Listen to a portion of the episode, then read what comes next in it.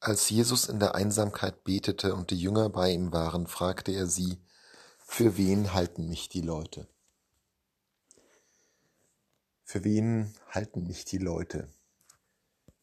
Das ist eine spannende Frage, auch für uns. Für wen halten uns die Leute? Es interessiert uns, welche Meinung andere Menschen über uns haben.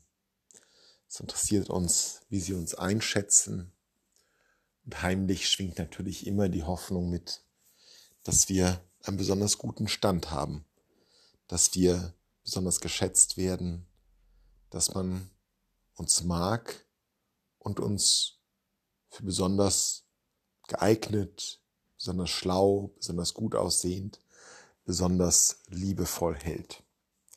Wir werden gerne gemocht und das, was andere von uns denken, ist uns deshalb wichtig. Wenn Jesus diese Frage stellt, für wen halten mich die Menschen, dann schwingt dort sicherlich auch das Interesse mit, wie er eigentlich wahrgenommen wird. Aber noch etwas anderes kommt da oben drauf. Für wen halten mich die Leute, ist eine Frage, die uns Gott selbst auch immer wieder stellen kann. Für wen haltet ihr mich eigentlich? In der Person Jesu Christi fragt uns Gott selbst, für wen haltet ihr mich? Und die Antworten werden genauso vielfältig ausfallen wie die Antwort auf die Frage Jesu, wo die Jünger ihn für Johannes den Täufer, Elia, einen der alten Propheten ausgeben. Und vom Ende Petrus sagt, du bist der Messias.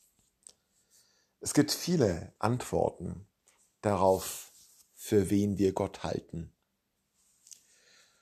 Und es ist gar nicht ausgemacht, wer von uns den Kern trifft, wer von uns das richtige Gottesbild hat. Überprüfen können wir es unter den derzeitigen Umständen hier auf Erden ohnehin nicht.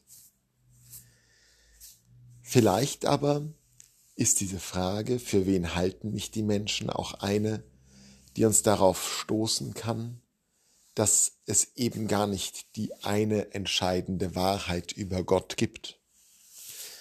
Vielleicht kann uns diese Frage Jesu darauf hinweisen, dass Gott nicht etwas ist, das man klar definieren kann.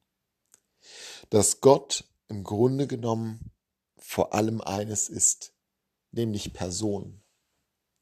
Und über Personen kann man eben niemals erschöpfend sagen, was sie oder ihn ausmacht.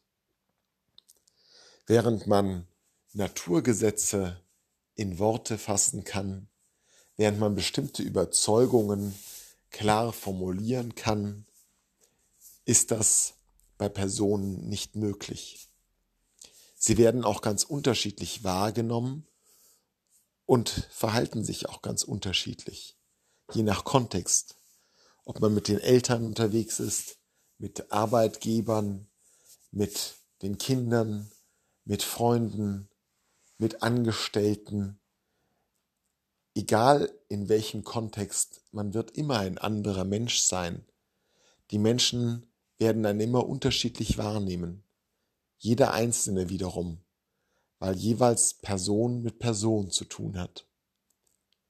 Es ist eine unglaubliche Vielfalt, die sich da auftut in den Wahrnehmungen der Menschen, der Personen. Für wen halten wir Gott? Vielleicht ist es nicht ganz falsch, uns da immer offen zu halten, uns nicht vollkommen festzulegen und zu ertragen, dass es Wahrheiten gibt über Gott, die wir vielleicht gar nicht haben wollen. Zu ertragen, dass manches, was uns durch unser Idealbild von Gott einen Strich macht, vielleicht auch Teil der Wahrheit ist. Denn alles andere wäre eine Vergötzung und damit eine Entfernung von Gott. Für wen halten nicht die Menschen? Das ist eine Frage, die sich immer wieder stellen wird. Und dass wir sie nie abschließend beantworten können, ist auch gut so.